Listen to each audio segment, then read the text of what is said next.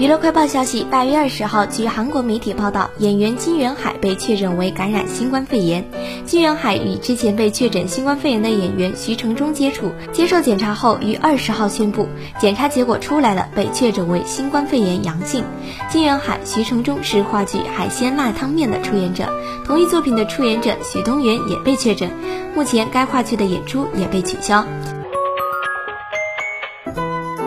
八月二十号，范丞丞名誉权案一审胜诉，被告需持续登载致歉声明三日，向原告范丞丞公开赔礼道歉，并赔偿范丞丞相关精神损害抚慰金及经济损失。在案件播报发布前，被告已按照判决内容履行赔偿义务，范丞丞也已同步委托律师事务所将名誉维权赔偿两万五千元全额捐赠至北京市影视娱乐法学会，用于演艺从业人员权益保护。法律专业委员会反网络暴力专题研讨。